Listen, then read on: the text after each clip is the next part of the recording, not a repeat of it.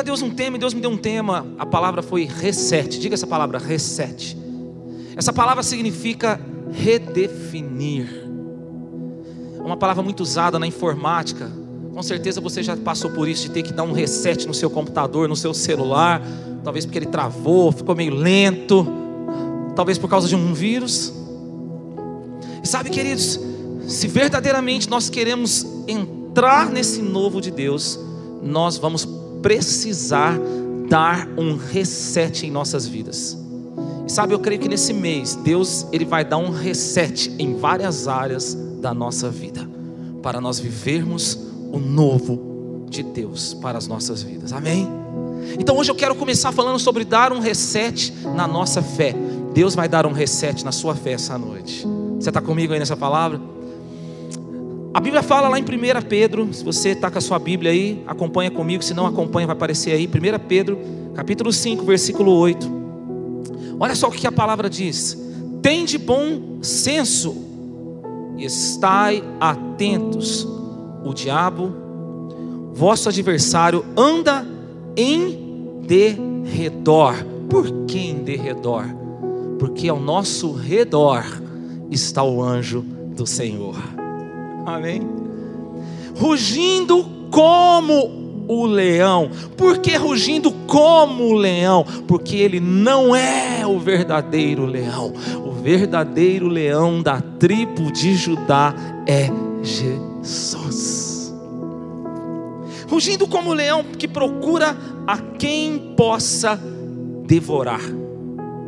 Versículo 9: Resistirem firmes na fé sabendo que os mesmos sofrimentos estão acontecendo entre vossos irmãos no mundo.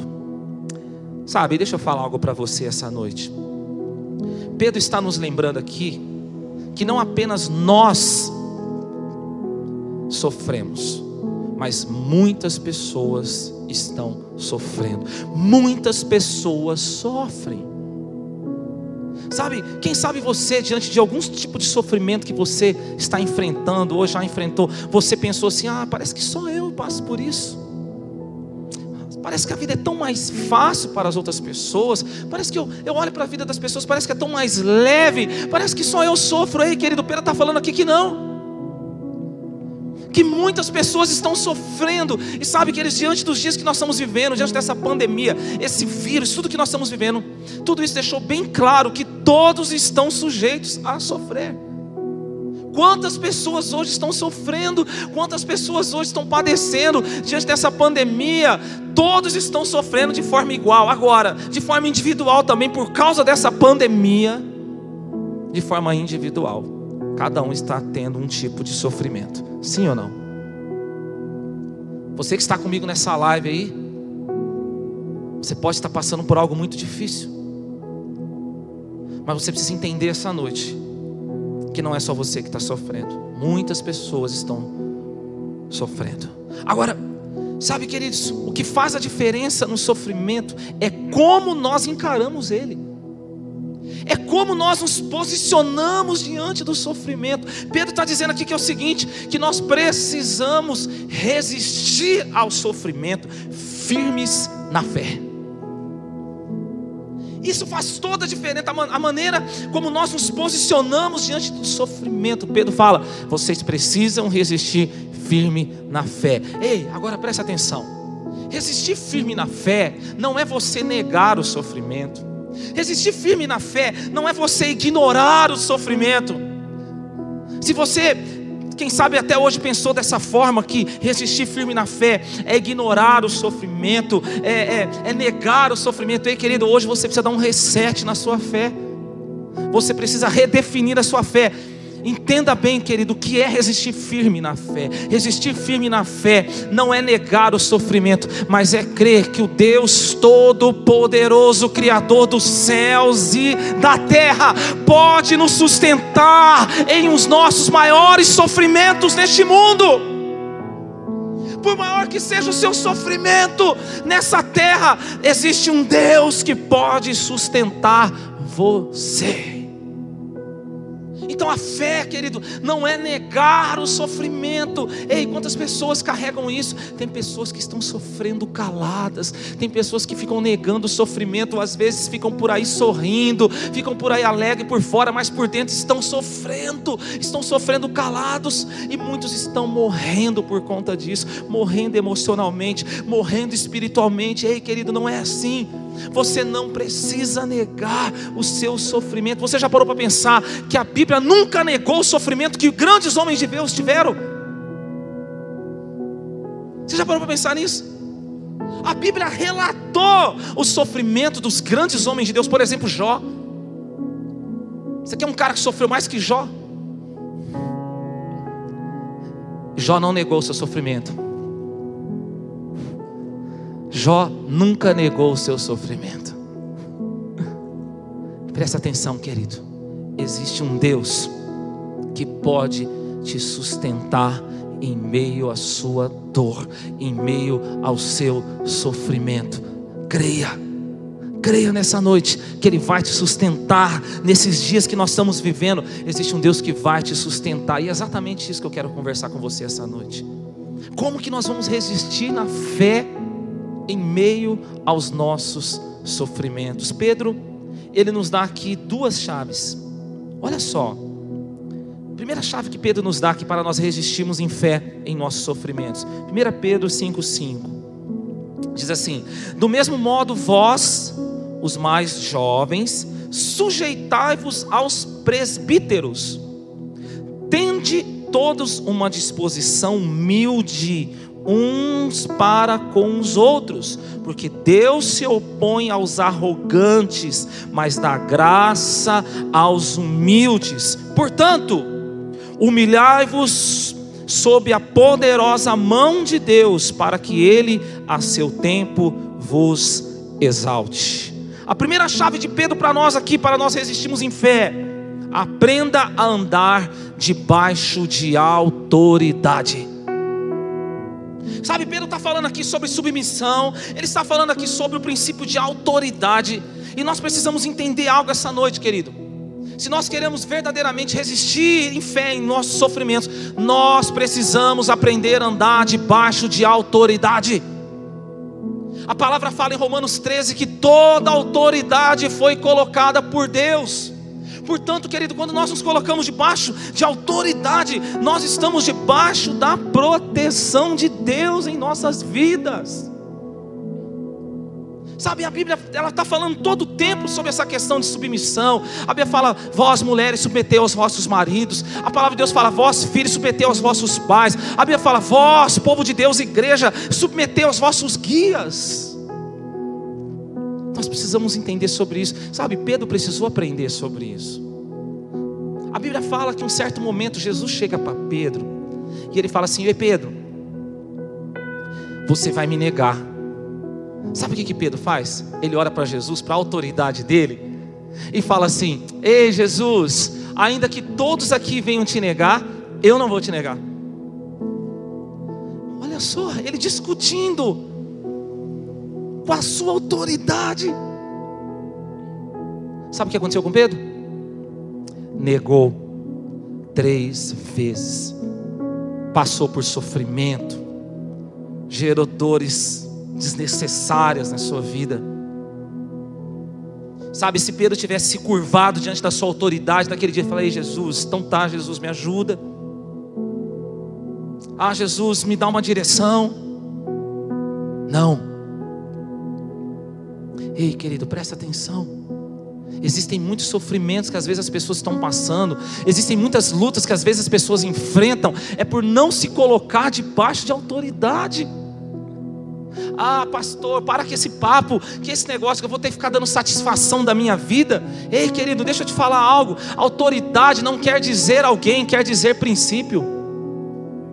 Uma autoridade que foi colocada por Deus na sua vida, ela não representa uma pessoa, ela representa o princípio, ela representa Deus na sua vida. E não importa se ela venha falhar, porque Deus vai usar até os erros dessa pessoa para abençoar você. Deus faz com que todas as coisas cooperam para o bem daqueles que o amam. Aleluia. Então nós precisamos entender sobre autoridade. Diga essa palavra comigo assim, ó, autoridade. Sabe como é que eu me coloco debaixo de autoridade? Deixa eu explicar para você, porque tem pessoa que às vezes não entende. Tem pessoas que assim, ah, já sei. Eu sei como é que eu me coloco debaixo de autoridade. Eu vou lá, tudo que eu vou fazer, eu vou comunicar minha autoridade. Não, querido, deixa eu falar. Não é assim. Você se colocar debaixo de autoridade não é você comunicar o que você vai fazer, mas é você ir pedir uma direção se verdadeiramente você deve fazer. É diferente. Porque quando você vai comunicar, querido, você já está pronto para aquilo. Não, vou lá, vou comunicar e vou pedir uma cobertura. Ei, querido, Deus não quer ser cobertura na sua vida, Deus quer ser fundamento. Deus não quer estar no fim da história, Ele quer estar no começo. A casa que não caiu, agora há pouquinho o Gabriel falou sobre isso lá de Mateus 7. A casa que não caiu, a rocha não estava no teto, a rocha estava no fundamento. Por isso que a casa permaneceu. Sabe, nesses mais de 20 anos de vida cristã, infelizmente, eu vi muitas pessoas que afundaram por não colocar Jesus no fundamento. Mas eu vi também muitas pessoas que cresceram porque colocaram Jesus no fundamento. Presta atenção nessa palavra. Se coloque debaixo da autoridade Deus vai abençoar você. Esse princípio, ele é reconhecido, ele é reverenciado no mundo espiritual. Sabe o que a palavra fala em Lucas 10, 17? Ali fala o seguinte: que os discípulos voltam de uma grande missão. Jesus tinha enviado aqueles homens para pregar o evangelho. Eles voltam daquela missão, eles estavam tão felizes. Eles chegam, Jesus, os demônios têm submetido a nós. Aí Jesus dá a chave para eles: ei, ei, pera um pouquinho. Vocês precisam entender o que está acontecendo. Jesus fala para eles, lá em Lucas 10, 17, depois você lê, ali está falando, Jesus fala para eles assim: Ó, eu vos dei autoridade para vocês pisar serpentes e escorpiões, e todo o poder do inimigo, e nada vai acontecer com vocês. O que Jesus está falando para eles é o seguinte: olha, porque vocês estão debaixo de autoridade, vocês vão pisar serpentes, escorpiões, e não vai ter retaliação. Ei, querido, pega essa palavra essa noite. Se você é uma pessoa que se coloca verdadeiramente debaixo da autoridade, você vai viver isso. Você vai pisar serpentes e escorpiões e todo o poder do inimigo, e nada vai acontecer com você. Você vai se tornar um cristão inabalável. Aonde você chegar, as trevas vão estremecer. Sabe por quê? Elas têm que reconhecer a autoridade de Cristo sobre a tua vida, porque você se coloca debaixo de autoridade nessa terra. Há uma proteção, o que você carrega, a autoridade que você carrega é maior do que você. Amém, queridos? Você quer resistir em fé? Se coloque debaixo de autoridade, você estará protegido pelo Senhor. Aleluia. A segunda chave que Pedro nos dá. Você está comigo aí nessa palavra? Dá um glória a Deus aí no chat. A segunda, a, segunda chave que ele nos dá aqui, 1 de Pedro, capítulo 5, versículo 7. Olha só o que diz: Lançando sobre ele toda a vossa ansiedade pois Ele tem cuidado de vós. Aleluia. Lançando sobre Jesus toda ansiedade. Qual é a segunda chave? Eu preciso aprender a lançar sobre Jesus a minha ansiedade. Sabe que eles ansiedade nada mais é do que excesso de futuro. Excesso de passado gera depressão, excesso de presente gera estresse, e excesso de futuro gera ansiedade. E como as pessoas andam ansiosas em os nossos dias. Diante de tudo o que está acontecendo, quantas pessoas estão ansiosas? Ah, o que será que está por vir? Como é que vai ser meu futuro financeiro? Como vai ser o futuro da minha família? Ei, o que vai ser dos meus filhos? O que vai ser da igreja? O que vai ser da minha profissão? Preocupação pelo futuro, é ansiedade. Quantas pessoas estão assim, tendo dificuldade para dormir à noite, ansiedade. Sabe qual é a definição dessa palavra ansiedade? Estrangulação da alma. É forte isso, né? E Jesus está falando o quê? Pedro está falando o quê? Lance sobre Jesus a sua ansiedade, porque Ele tem cuidado de você. Agora, deixa eu te falar algo. Por que que Pedro fala isso? Ainda mais Pedro, né? Pedro não era sanguíneo, ele era hemorrágico. Pedro precisou entender, precisou aprender sobre lançar em Jesus a sua ansiedade. Um dos primeiros encontros que Jesus teve com Pedro vai falar ali em Lucas capítulo 5, versículo 1, quando Pedro estava ali trabalhando junto com seus companheiros de pesca, Pedro era pescador, era o trabalho de Pedro. Pedro tinha sócios nesse trabalho. Pedro ele vivia, sobrevivia desse trabalho. Pedro não estava ali pescando de forma esportiva. Pedro estava trabalhando. E a Bíblia fala que ele trabalhou a noite toda, ele tentou a noite toda, ele não pegou um peixe sequer. A palavra fala que agora ele estava ali lavando as redes. Ei, quem sabe você não está assim? Ah, pastor, 2020, já estamos no segundo semestre, já estamos em julho, até agora nada até agora não aconteceu nada na minha vida. Ah, pastor, eu entrei esse ano com tantos planos, com tantos projetos, tantos objetivos, achando que ia ser o grande ano, mas até agora minha vida está parada. Algumas pessoas até brincam, falam assim que não vão nem comemorar aniversário este ano, né? Não vão nem ficar mais velho. Sabe? Deixa eu te falar algo. Justamente nesse momento, Jesus chega e fala assim: Ei Pedro, bora para o mar de novo. Vamos pescar de novo, Pedro. no mesmo barco, no mesmo mar, os mesmos instrumentos de pesca. Agora, em uma só tentativa, Pedro lança a sua ansiedade em Jesus. Pedro lança aquela rede sobre a palavra de Jesus em uma só tentativa, uma grande pescaria milagrosa acontece e resolveu tudo o que não tinha acontecido na noite anterior. Presta atenção, pega isso, pastor. Parece que está parando as coisas de novo, né? E abre, fecha, fecha e abre. Ei, olha aqui para mim.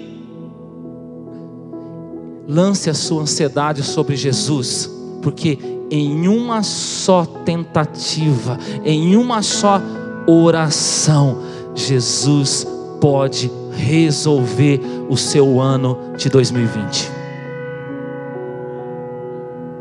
Jesus não precisa de muitas tentativas. Você está comigo? O Espírito Santo está me falando aqui de uma pessoa que tem sofrido sobremodo na vida financeira, presta atenção. Em um só negócio que Jesus te der, o seu ano foi resolvido. Nós servimos o Deus do sobrenatural, o Deus do impossível. Ele chama a existência as coisas que não existem. Levante a sua cabeça, lance a sua ansiedade em Jesus.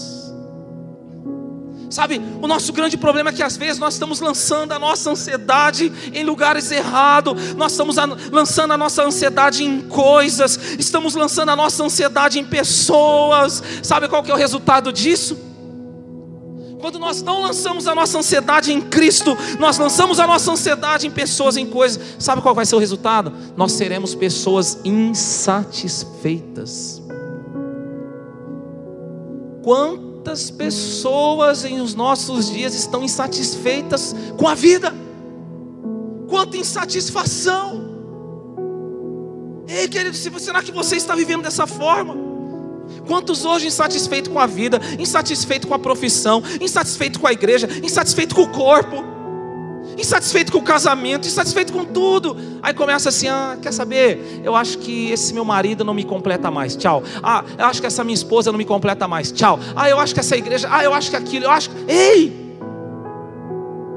Por que isso? Porque está lançando a ansiedade no lugar errado, e por isso que cresce o número de pessoas presas nos entorpecentes, cresce o número de pessoas presas em remédios, cresce o número de divórcio. Por quê? Porque as pessoas estão lançando a ansiedade no lugar errado. Eu convido você nessa noite, se você estava vivendo assim, você dá um 180 graus na sua vida, começar a lançar a sua ansiedade em Jesus. Na hora que você lançar a sua ansiedade em Jesus, você vai olhar para a sua vida e você vai ver que você já tem mais do que o suficiente para ser a pessoa mais feliz deste mundo. Que o que Deus tem te dado já é mais do que o suficiente para você ser feliz. Um dos nomes de Deus é o grande El Shaddai. Sabe o que significa isso? O Deus mais que abundante, o Deus mais que o suficiente. E isso na nossa vida não é porque coisas grandiosas estão acontecendo, mas porque nós encontramos nele toda a suficiência das nossas vidas. Eu já vi pessoas que tinha tudo para ser feliz. Vida emocional bem resolvida, vida financeira bem resolvida, sonhos bem resolvidos, mas não eram felizes. Sabe por quê? Porque ainda não tinham Jesus. Você pode ter tudo neste mundo para ser feliz. Se você não tiver Jesus, você não será. Você será insatisfeito, você será incompleto. Só Jesus pode completar você. Só Jesus pode preencher o vazio do teu coração. Talvez você está esperando um grande acontecimento acontecer na sua vida, né? Parece uma redundância aí. Um, um grande acontecimento em sua vida para você ser a pessoa mais feliz deste mundo. Eu quero dizer para você, querido, que só Jesus pode fazer você uma pessoa feliz, plena, completa. Você está comigo nessa palavra? Sabe? Quantas pessoas às vezes fazem isso na área emocional? Ai, aquela pessoa me completava. Agora foi embora, fiquei vazio. Que coisa errada.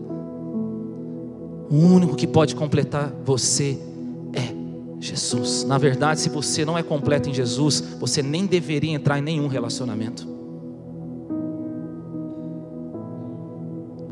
Você não entra em relacionamento para fazer alguém feliz ou para ser feliz. Você entra num relacionamento porque você já é feliz com Jesus. Será que você entende essa palavra essa noite? Sabe, quando nós lançamos a nossa ansiedade em pessoas, sabe o que vai acontecer? Nós vamos cada vez mais desejar receber. Quero mais, quero mais, quero mais. E quantas pessoas estão vivendo assim, estão sobrecarregando situações e pessoas. Mas quando você lança a sua ansiedade em Jesus, cada vez mais você quer dar, você quer se doar, porque Ele é a sua plenitude. Quando eu lanço a minha ansiedade em pessoas, eu me torno doente. Mas quando eu lanço a minha ansiedade em Jesus, eu me torno saudável. Só Ele tem as palavras de vida eterna. Ele é uma fonte inesgotável. Eu tenho certeza, você que está sofrendo de muita ansiedade, se você verdadeiramente praticar o que eu estou te falando, você será curado essa noite. Salmo 67, o salmista fala assim: Busquei ao Senhor ansiosamente.